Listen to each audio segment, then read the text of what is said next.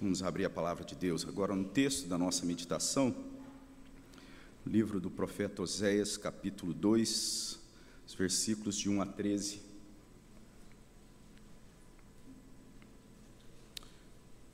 Oséias, capítulo 2, versículos de 1 a 13. Convido você a abrir a palavra de Deus para essa leitura. Você também que está participando online, convido você a a se voltar à palavra de Deus mesmo assentados, com toda a reverência à palavra de Deus, leamos. Diz assim, Oséias capítulo 2, versículos de 1 a 13. Chamai vosso irmão, meu povo, e a vossa irmã favor. Repreendei vossa mãe, repreendei-a, porque ela não é minha mulher e eu não sou seu marido, para que ela afaste as suas prostituições de sua presença e os seus adultérios de entre os seus seios, para que eu não a deixe despida e a ponha como no dia em que nasceu, e a torne semelhante a um deserto, e a faça como terra seca, e a mate a sede, e não me compadeça de seus filhos, porque são filhos de prostituições, pois sua mãe se prostituiu, aquela que os concebeu ouve-se torpemente, porque diz: Irei atrás de meus amantes, que me dão o meu pão e a minha água, a minha lã e o meu linho, o meu óleo e as minhas bebidas. Portanto, eis que cercarei o seu caminho com espinhos e levantarei um muro contra ela, para que ela não ache as suas veredas. Ela irá em seguimento de seus amantes, porém não os alcançará. Buscá-los-á, sem contudo os achar. Então dirá: Irei e tornarei para o meu primeiro marido, porque melhor me ia então do que agora. Ela, pois, não soube que eu é que lhe dei o trigo e o vinho e o óleo, e lhe multipliquei a prata e o ouro que eles usaram para Baal. Portanto, tornar-me-ei e reterei o seu tempo, o meu trigo, o meu vinho, e arrebatarei a minha lã e o meu linho, que lhe deviam cobrir a nudez. Agora, Descobrirei as suas vergonhas aos olhos dos seus amantes, e ninguém a livrará da minha mão. Farei cessar todo o seu gozo, as suas festas de lua nova, os seus sábados e todas as suas solenidades. Devastarei a sua vide e a sua figueira, de que ela diz: Esta é a paga que me deram os meus amantes. Eu, pois, farei delas um bosque, e as bestas feras do campo as devorarão.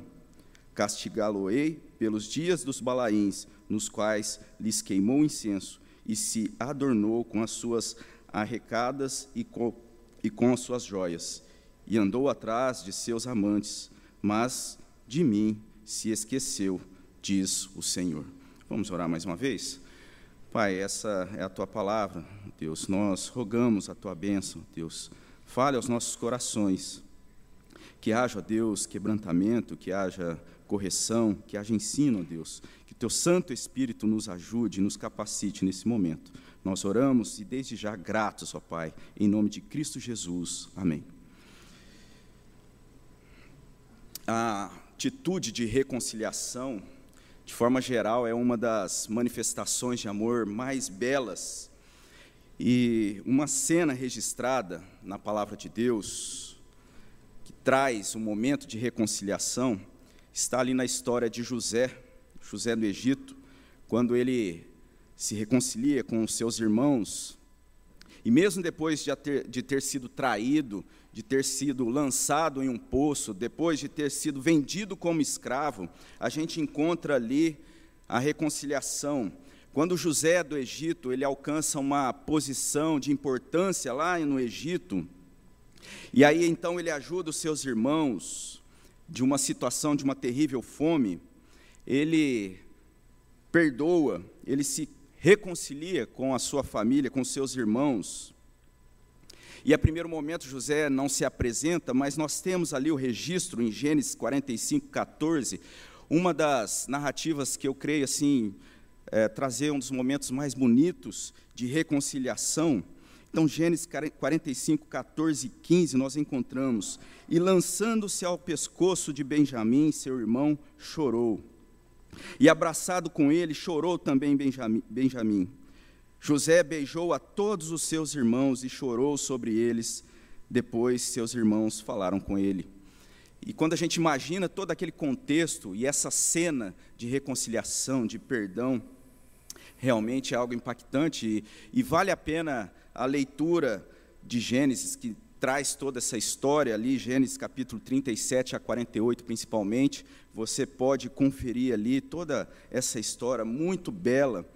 E a reconciliação é essa expressão de amor, expressão de beleza, e isso tudo, quando acontece, então, no contexto é, do relacionamento, do casamento, por exemplo, também é algo muito belo, e muito além daquilo que muitas vezes a gente encontra ali sendo trazido naquelas músicas é, de sofrência, em que mostra a decepção, e na separação a vida toda sem sentido, toda errada, e quando há um reencontro, então, aquilo tudo muda e traz ali um aspecto de beleza, isso é apenas a ponta de um iceberg de todo o problema recorrente de uma separação, de, uma, uh, de um afastamento, a dor de um lar, quando ali está presente a desavença, mas quando há o perdão, então, a beleza, a reconciliação. E a reconciliação, então, esse contraste de crise sendo superada. E quando nós olhamos para a palavra de Deus, nós temos o aspecto da reconciliação como sendo uma expressão comunicável da ação poderosa de Deus, um atributo de Deus que é comunicável a nós, a reconciliação. E quando olhamos então para esse texto, aqui, Oséias capítulo 2, e também ah, na sequência do capítulo 1, que nós encontramos ali essa reconciliação e o cenário é mostrado diante de uma, uh, de uma narrativa que mostra então o relacionamento do profeta Oséias com a sua esposa. E nós falamos isso na meditação que foi trazida na, na, no texto, é, da última vez que pregamos nesse texto. O profeta é tomado pela palavra de Deus, a sua esposa, a mulher, é colocada como mulher de prostituições. Nós mencionamos que há, então, um debate com relação à natureza dessa prostituição, mas Ali o que nós temos é que o profeta acata a palavra de Deus, ele obedece, e a gente vê que ali precisamente todo esse contexto está mostrando a realidade da nação na vida do, do profeta, naquilo que acontece ali com o profeta, tudo isso sendo mostrado a real situação do Reino do Norte. E de forma muito resumida, nós temos no capítulo 4 de Oséias, os versículos ali 2 a 3. Então, o que acontece nesse contexto em que Oséias está profetizando? Ali é dito que o que há é perjurar, mentir, matar, furtar, adulterar, arrombamentos, homicídios sobre homicídios, ou seja, uma situação de completa desordem. Por isso a terra está em luto.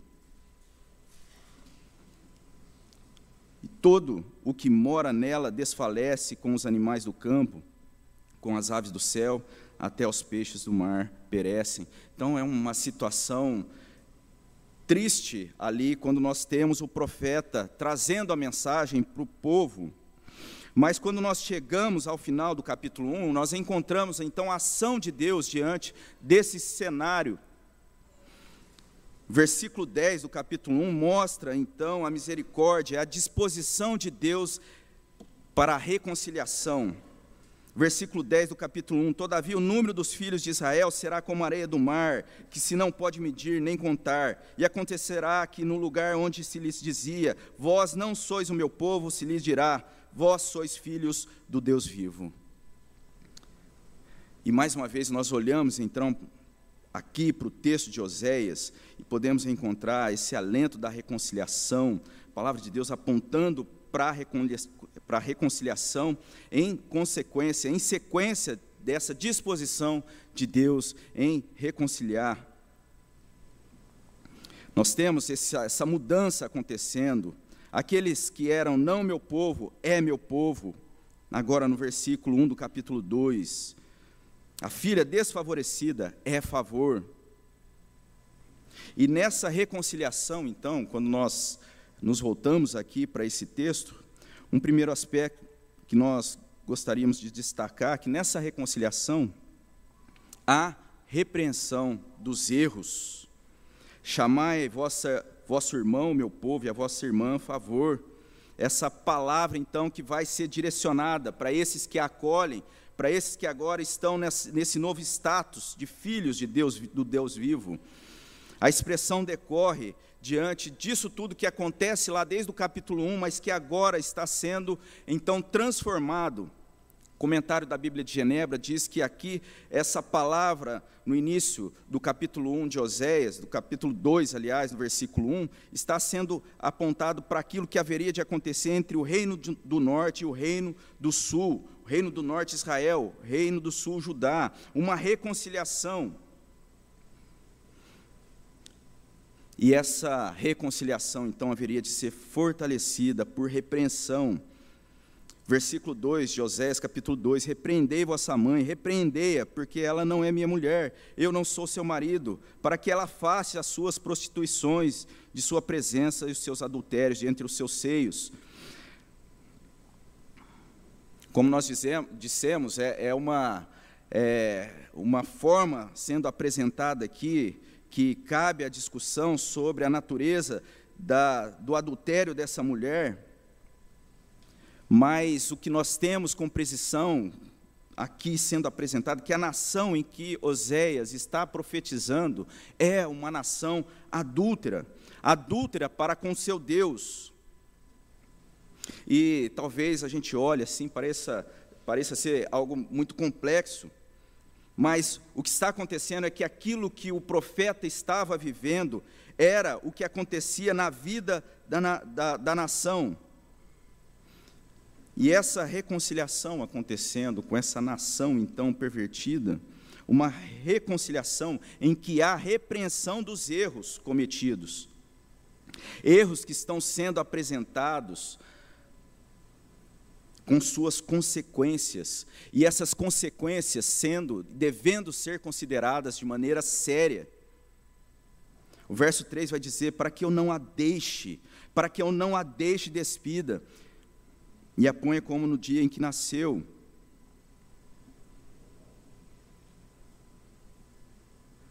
Isso tudo, então, é presente na nação e também na vida particular do profeta. Deus que trata com os erros da nação, para que essa nação então deixe seus erros, para que não seja deixada, para que não seja deixada, despida, largada por si mesmo, para que essa nação não se torne como um deserto seco, uma existência sem vida, para que essa nação não morra à sede não esteja em uma situação angustiante, ou seja, vivendo de maneira angustiante. Um servo de Deus vai dizer, comentando esse texto, ele diz o seguinte: que nesses versículos o próprio Senhor fala, e a nação é metaforicamente descrita como a esposa do Senhor e como a mãe dos cidadãos.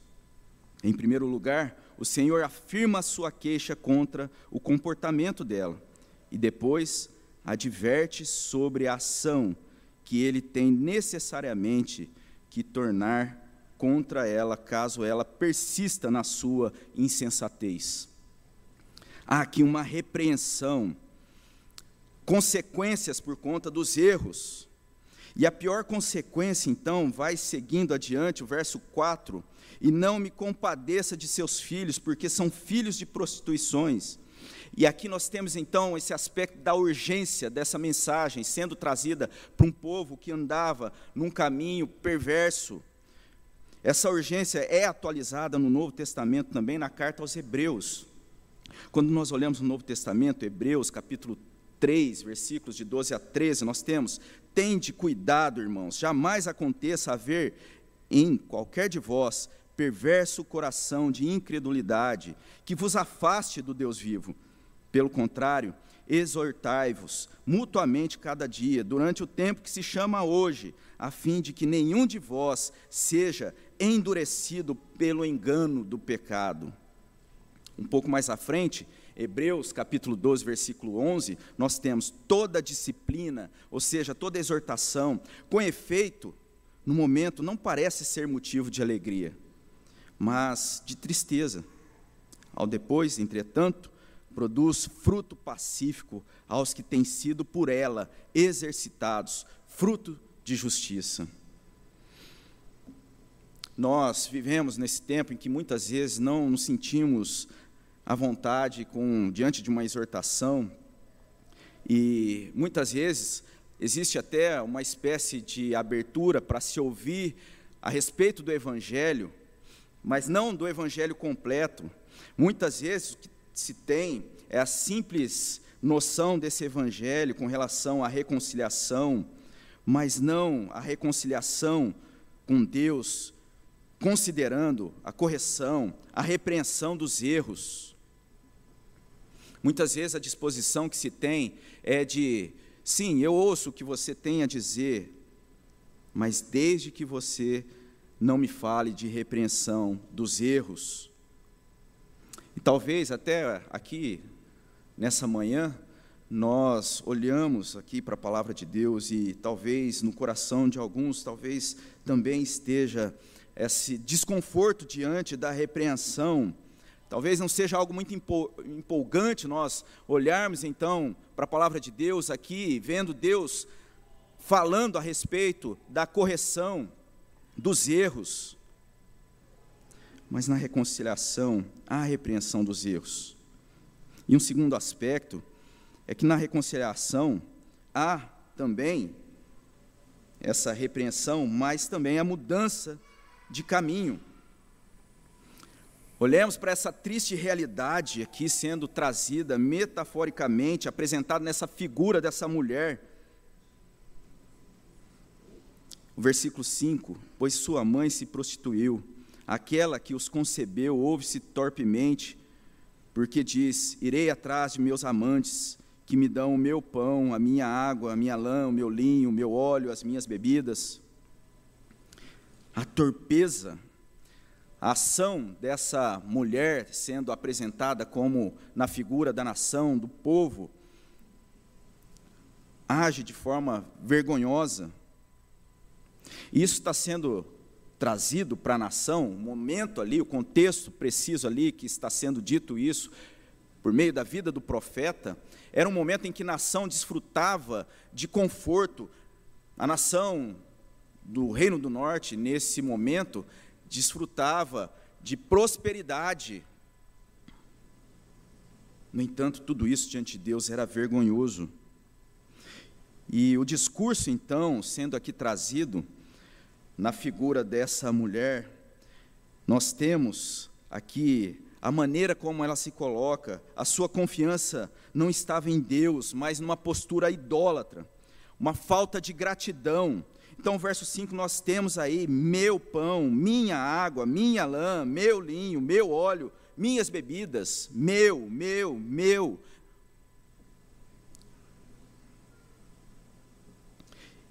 Mas mesmo diante dessa arrogância, nós temos Deus mostrando a sua ação, a sua disposição de reconciliação, mas que há a necessidade, há a mudança de postura, de caminho.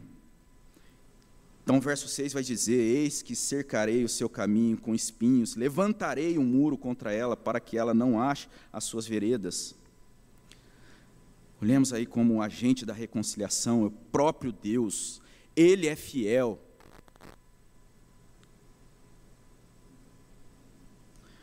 Esse caminho, então, sendo mostrado por essa personagem, mostra uma caminhada, mas uma caminhada que a consequência é uma insatisfação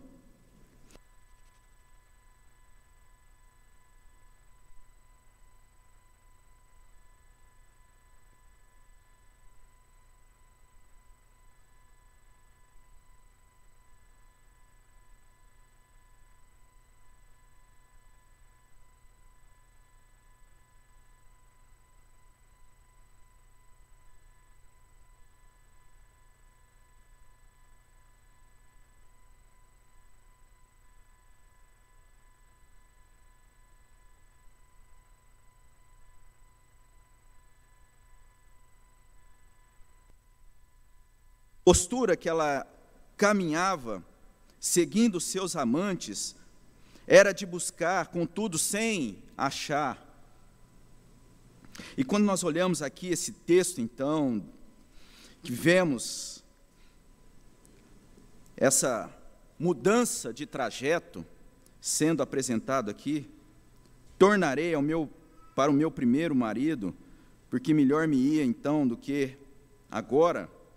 Isso nos remete a uma parábola que o próprio Senhor Jesus nos conta, a parábola do filho pródigo, aquele filho que reivindica a sua herança e, fazendo uso então da sua herança, ele sai a gastar de maneira irresponsável.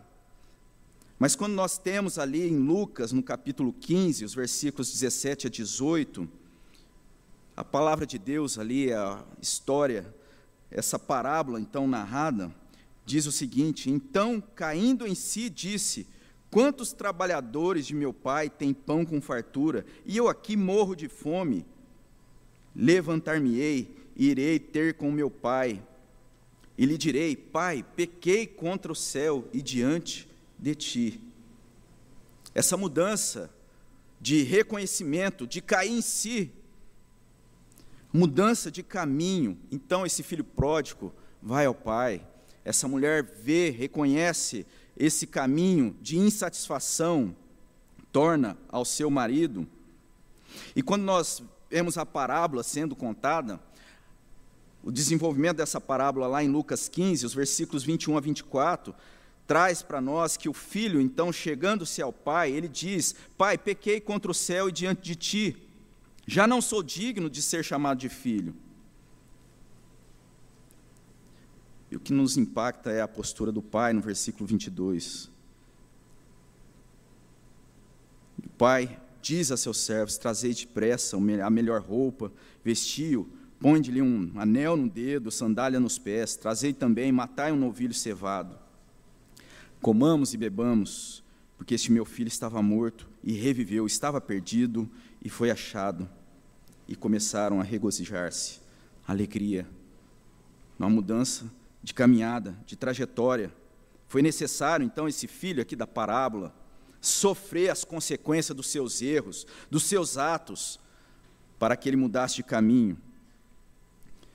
Aqui em Oséias, o que nós temos, essa ignorância também sendo apresentado por parte dessa personagem, versículo 8, ela, pois, não soube que é eu é que lhe dei o trigo, o vinho, o óleo, e que lhe multipliquei a prata e o ouro. Contudo, ele estava sendo usado para idolatria, para Baal. Não soube ela, uma ignorância do poder de Deus, da graça de Deus. Então, nós temos aqui em Osé essa reconciliação que mostra a necessidade de mudança de caminho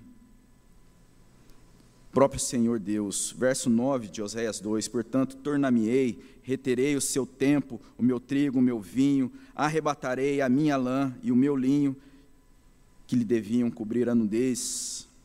Essa palavra, então, nos exorta a mudança de caminho. E o caminho, essa vereda sendo mostrada aqui nessa personagem, não é apenas a trajetória ou a caminhada, mas o sentido de vida. Indica esse propósito dos corações. Quando nós ouvimos, então, na nossa nação, o crescente número de evangélicos, as pesquisas vão mostrar que é, é possível que o número de cristãos no nosso país seja é, ali, chegue à maioria da população, mas o que nós vemos na prática não há uma mudança nós não temos isso como consequência, uma mudança geral, como nação. E, na verdade, a mudança de propósito, de lógica, de vida, de caminhada, deveria ser um reflexo claro da reconciliação com Deus, que decorre da obra de salvação em Cristo. A palavra de Deus vai dizer, 2 Coríntios 5, 18 a 21, Ora, tudo provém de Deus, que nos reconciliou consigo mesmo por meio de Cristo e no, nos deu o ministério da reconciliação, a saber que Deus estava em Cristo reconciliando consigo o mundo, não imputando aos homens as suas transgressões, e nos confiou a palavra da reconciliação. De sorte que somos embaixadores em nome de Cristo, como se Deus exortasse por nosso intermédio.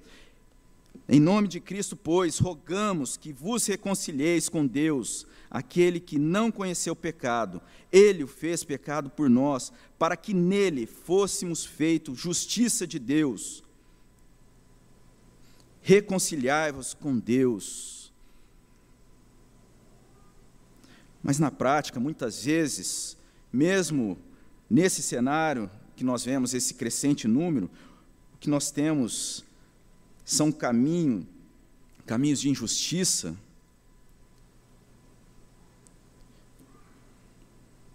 Mesmo entre aqueles que se dizem cristãos. E quando se encontra, talvez, um aspecto de justiça, é uma preocupação com a justiça própria. Enquanto o Evangelho nos apresenta Cristo como nosso salva Salvador, sem que nós merecêssemos, e talvez quando se tem a noção de uma salvação no aspecto geral, no cenário do nosso país, seria como se a salvação fosse apenas a salvação de um desconforto, ou salvação das enfermidades, ou salvação da crise financeira. Mas a palavra de Deus nos fala de uma reconciliação com Deus Santo. Nós somos salvos da ira de Deus poderoso que não só é santo, mas santo, santo, santo. Em uma outra carta, o apóstolo Paulo escreve aos Romanos, então, no capítulo 5, verso 1 e 2: Justificado, pois, mediante a fé, temos paz com Deus por meio de nosso Senhor Jesus Cristo, por intermédio de quem obtivemos igualmente acesso pela fé a essa graça na qual estamos firmes e, e gloriamos-nos na esperança da glória de Deus. Essa reconciliação é a salvação que nos dá paz em Deus, paz com Deus. Um servo de Deus diz o seguinte, comentando esse texto de Romanos: Paz com Deus denota relacionamento com Deus. Não se trata apenas da serenidade e tranquilidade de nossas mentes e corações, mas refere-se ao estado de paz que flui da reconciliação e reflete-se, primeiramente, sobre nossa alienação de Deus e nossa restauração ao favor divino. A paz do coração, da mente, procede da paz de Deus, sendo o reflexo em nossa consciência do relacionamento estabelecido pela justificação. Porém, ao falar sobre a paz com Deus, o apóstolo aqui, o apóstolo Paulo, tinha em vista o relacionamento objetivo. Um relacionamento com Jesus Cristo, um relacionamento com Jesus. Esse relacionamento e nesse relacionamento, nesse relacionamento temos paz. Paz com Deus. Essa é a reconciliação do evangelho verdadeiro um relacionamento que implica compromisso real, em que há repreensão dos erros, em que há mudança do caminho, quando esse caminho está ali sendo percorrido de maneira errada, percorrendo por veredas tortuosas, há uma mudança na caminhada. Mas um terceiro aspecto é que na reconciliação, a ignorância é humilhada. Então o verso 10 vai dizer: Agora descobrirei as suas vergonhas aos olhos dos seus amantes. Nada está encoberto aos olhos de Deus. Nada está encoberto. E a luz, a luz do Evangelho dissipa as trevas. A parte B do versículo 10 diz: E ninguém a livrará da minha mão. Farei cessar todo o seu gozo, as suas festas de lua nova, seus sábados, todas as suas solenidades. Ninguém a livrará da minha mão. Jesus tratando com religiosos incrédulos, ele traz no Evangelho de João, ali registrado no Evangelho de João, no capítulo, no capítulo 10, versículos 26 a 28, ele diz uma palavra que remete essa realidade da reconciliação, da obra de Cristo, a maneira como nós temos aqui essa, essa realidade mas vós não credes, porque não sois das minhas ovelhas. As minhas ovelhas ouvem a minha voz, eu as conheço e elas me seguem. Eu lhes dou a vida eterna, jamais perecerão, e ninguém as arrebatará da minha mão. Quando nós temos aqui, então, a ação de Deus na reconciliação, em que a ignorância é humilhada, e Deus aqui em Oséias, na palavra do profeta, no registro daqui do profeta Oséias, então nós temos uma série de consequências do erro. E Deus tratando com tudo isso, o verso 12 vai dizer: Devastarei a sua vide e a sua figueira, de que ela diz: Essa é paga que me deram os meus amantes. Eu, pois, farei delas um bosque. As bestas feras do campo as devorarão Castigá-la-ei pelos dias dos balaíns, dos quais lhes queimou incenso, e se adornou com as suas arrecadas e com as suas joias, e andou atrás dos seus amantes. E a ignorância aqui é mostrada, mas de mim se esqueceu, diz o Senhor. E a razão, então, que nós temos aqui desse cenário que está sendo mostrado por Deus, de devastação, de desordem, de caos, é simplesmente pela ignorância mas de mim se esqueceu, diz o Senhor. E um povo aqui religioso, a postura deles então de queimar incenso, de se adornar, de ter várias práticas religiosas, mas o Senhor havia o esquecimento, postura de religiosidade, mas sendo mostrada como uma postura adúltera, idólatra. Um povo próspero, mas que não reconhecia que as bênçãos provinham de Deus, uma ignorância. Um povo que estava em uma situação acomodada, havia uma aparente paz com relação aos povos vizinhos ali desse reino do norte, mas simplesmente é mostrado aqui como uma vergonha, uma vergonha que seria manifesta. É uma dura realidade sendo apresentada aqui. Mas nós não podemos e nós não devemos deixar de nos atentar diante de todo esse cenário de caos, nós temos Deus mostrando a sua reconciliação. Talvez numa forma e uma linguagem que nos choca, uma maneira chocante. Mas o que nos deve chocar é a seriedade da realidade da nossa vida diante de Deus a seriedade em que nós devemos tratar as coisas, a nossa postura, a nossa vida diante de Deus. Pecador descrente já está condenado a uma condenação eterna se esse pecador não depositar a sua confiança em Cristo. E para o crente, Talvez esse que a mensagem de Oséias aqui estava sendo apresentada é um apelo, um apelo para reflexão, para uma reflexão solene de como deve ser a caminhada do povo de Deus. Então, já caminhando para a nossa conclusão, nós temos esses aspectos então que foram apresentados, que na reconciliação há repreensão dos erros, na reconciliação, há essa mudança de caminho. E na reconciliação, a ignorância é humilhada. Então, quando nós pensamos nesse aspecto da repreensão, precisamos, de fato, pensar na nossa vida diante de Deus. O servo de Deus vai dizer com relação ali, apresentando aquilo a respeito da mensagem do Evangelho sendo pregada e como ali os seus alunos deveriam pregar a respeito do Evangelho, da seriedade da vida diante de Deus, ele diz o seguinte: receio que às vezes pregamos coisas muito suaves, demasiados, demasiadamente suaves e agradáveis, e que não expomos como deveríamos diante dos homens o real perigo que correm. Se nesse aspecto deixamos de declarar todo o conselho de Deus, menos uma parte da responsabilidade dessa ruína estará à nossa porta.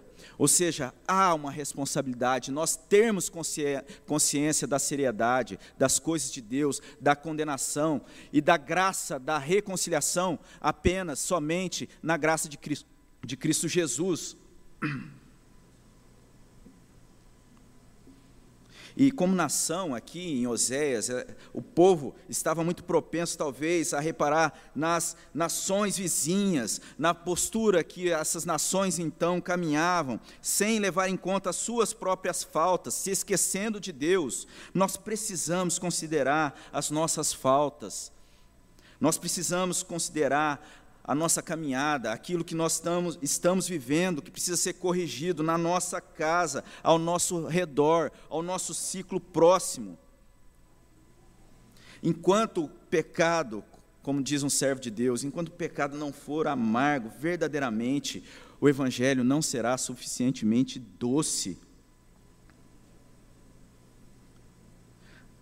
Nós precisamos deixar e muitas vezes nos escandalizar com os erros que estão lá fora e talvez pensar mais naqueles pequenos erros e que muitas vezes consideramos pequenos que estão na nossa vida, no nosso coração, na reconciliação, há a repreensão, isso que a palavra de Deus nos apresenta. Há uma mudança na caminhada, da lógica, de pensamento.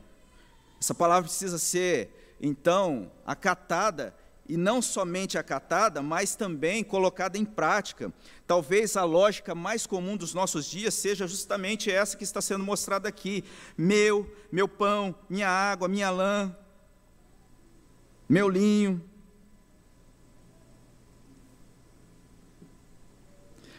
A palavra de Deus nos, nos chama a essa mudança. E a reconciliação pressupõe que haja essa mudança na lógica de pensamento. Deve haver essa disposição de reconhecer Deus como sustentador da vida, daquilo que nós temos, daquilo que nós usamos e usufruímos. Uma disposição de compartilhar. Nós sempre fizemos, e ainda mais um domingo como esse, em que nós então, ali, lembramos dos nossos missionários com relação às ofertas, a nossa fidelidade nos dízimos. E isso tudo tão somente é o reconhecimento que Deus é o sustentador de todas as coisas que estamos ah, e são dispostas na nossa vida. Com relação ao nosso tempo, muitas vezes damos várias desculpas com relação à nossa dedicação. E de fato, o tempo é algo precioso, valioso. E nós devemos reconhecer que nós, então, podemos desfrutar de qualquer tempo que temos, porque Deus é quem nos proporciona. Nós precisamos acatar a repreensão na palavra de Deus, nós precisamos mudar a nossa nosso caminho, a nossa maneira de pensar cada dia sendo moldado, formatado pela palavra de Deus, com relação a quem somos, a nossa vida, os nossos recursos, o nosso tempo. Na reconciliação, a ignorância é humilhada, precisamos crescer em Deus a cada dia. E assim também sermos agentes na reconciliação. E nós somos agente, agentes da reconciliação quando nós estamos, então, participando de missões, quando nós estamos, então, dedicando ao nosso trabalho na vida da igreja. Mas não adianta nós estarmos envolvidos com tudo isso, mas se no nosso ciclo, no nosso dia a dia, na nossa casa, na nossa escola, no nosso trabalho, nós não aplicarmos isso, não vivermos essa vida de reconciliação, quando aparentemente somos agentes da reconciliação na igreja, nas coisas que é, temos como fruto da graça de Deus no exercício da nossa vida cristã, mas no nosso dia a dia não somos agentes da reconciliação e somos um problema aonde estamos. Precisamos olhar e reconhecer na palavra de Deus o quanto nós precisamos crescer em Deus. E tudo isso seria, de fato, algo áspero. Quando nós olhamos para essa palavra, se nós não reconhecermos em tudo isso que é Deus que está nos chamando na graça de Cristo Jesus, falando para nós em seu amor, e nós precisamos entender cada dia mais o amor de Deus, como temos lá em Romanos 5, versículo 8. Se você está ouvindo a respeito dessas verdades, talvez pela primeira vez, se atente ao amor de Deus que é apresentado, essa reconciliação com todos esses aspectos que foram mencionados aqui. Deus prova o seu amor. E lá em Romanos 5, versículo 8 a 11 diz: Deus prova o seu próprio amor para conosco, pelo fato de ter Cristo morrido por nós, sendo nós ainda pecadores. Logo mais agora, sendo justificados pelo seu sangue, seremos por ele salvos da ira. Porque se nós, quando inimigos, fomos reconciliados com Deus mediante a morte de seu filho, muito mais, estando já reconciliados, seremos salvos pela sua vida. E não apenas isso, mas também nos gloriamos em Deus por nosso Senhor Jesus Cristo, por intermédio de quem recebemos agora a reconciliação. Que Deus nos abençoe, que Deus nos ajude. Amém? Vamos orar. Pai, essa é a tua palavra. Que Senhor, ó Deus, nos ajude, que o Senhor fale aos nossos corações, que o Senhor nos fortaleça, ó Deus, que o Senhor nos repreenda, Deus. Que o Senhor mude, ó Deus, na nossa vida aquilo que precisa ser mudado, que precisa ser transformado, ó Deus que a ignorância, ó Deus, que, ó Pai, a falta de crescimento, de conhecimento no Senhor, ó Deus, seja afastada, seja humilhada, ó Deus. Que o Senhor nos ajude, que o Senhor opere, ó Deus, na vida da tua igreja, para a honra e glória do teu nome. Essa é a nossa oração. Em nome de Cristo Jesus. Amém.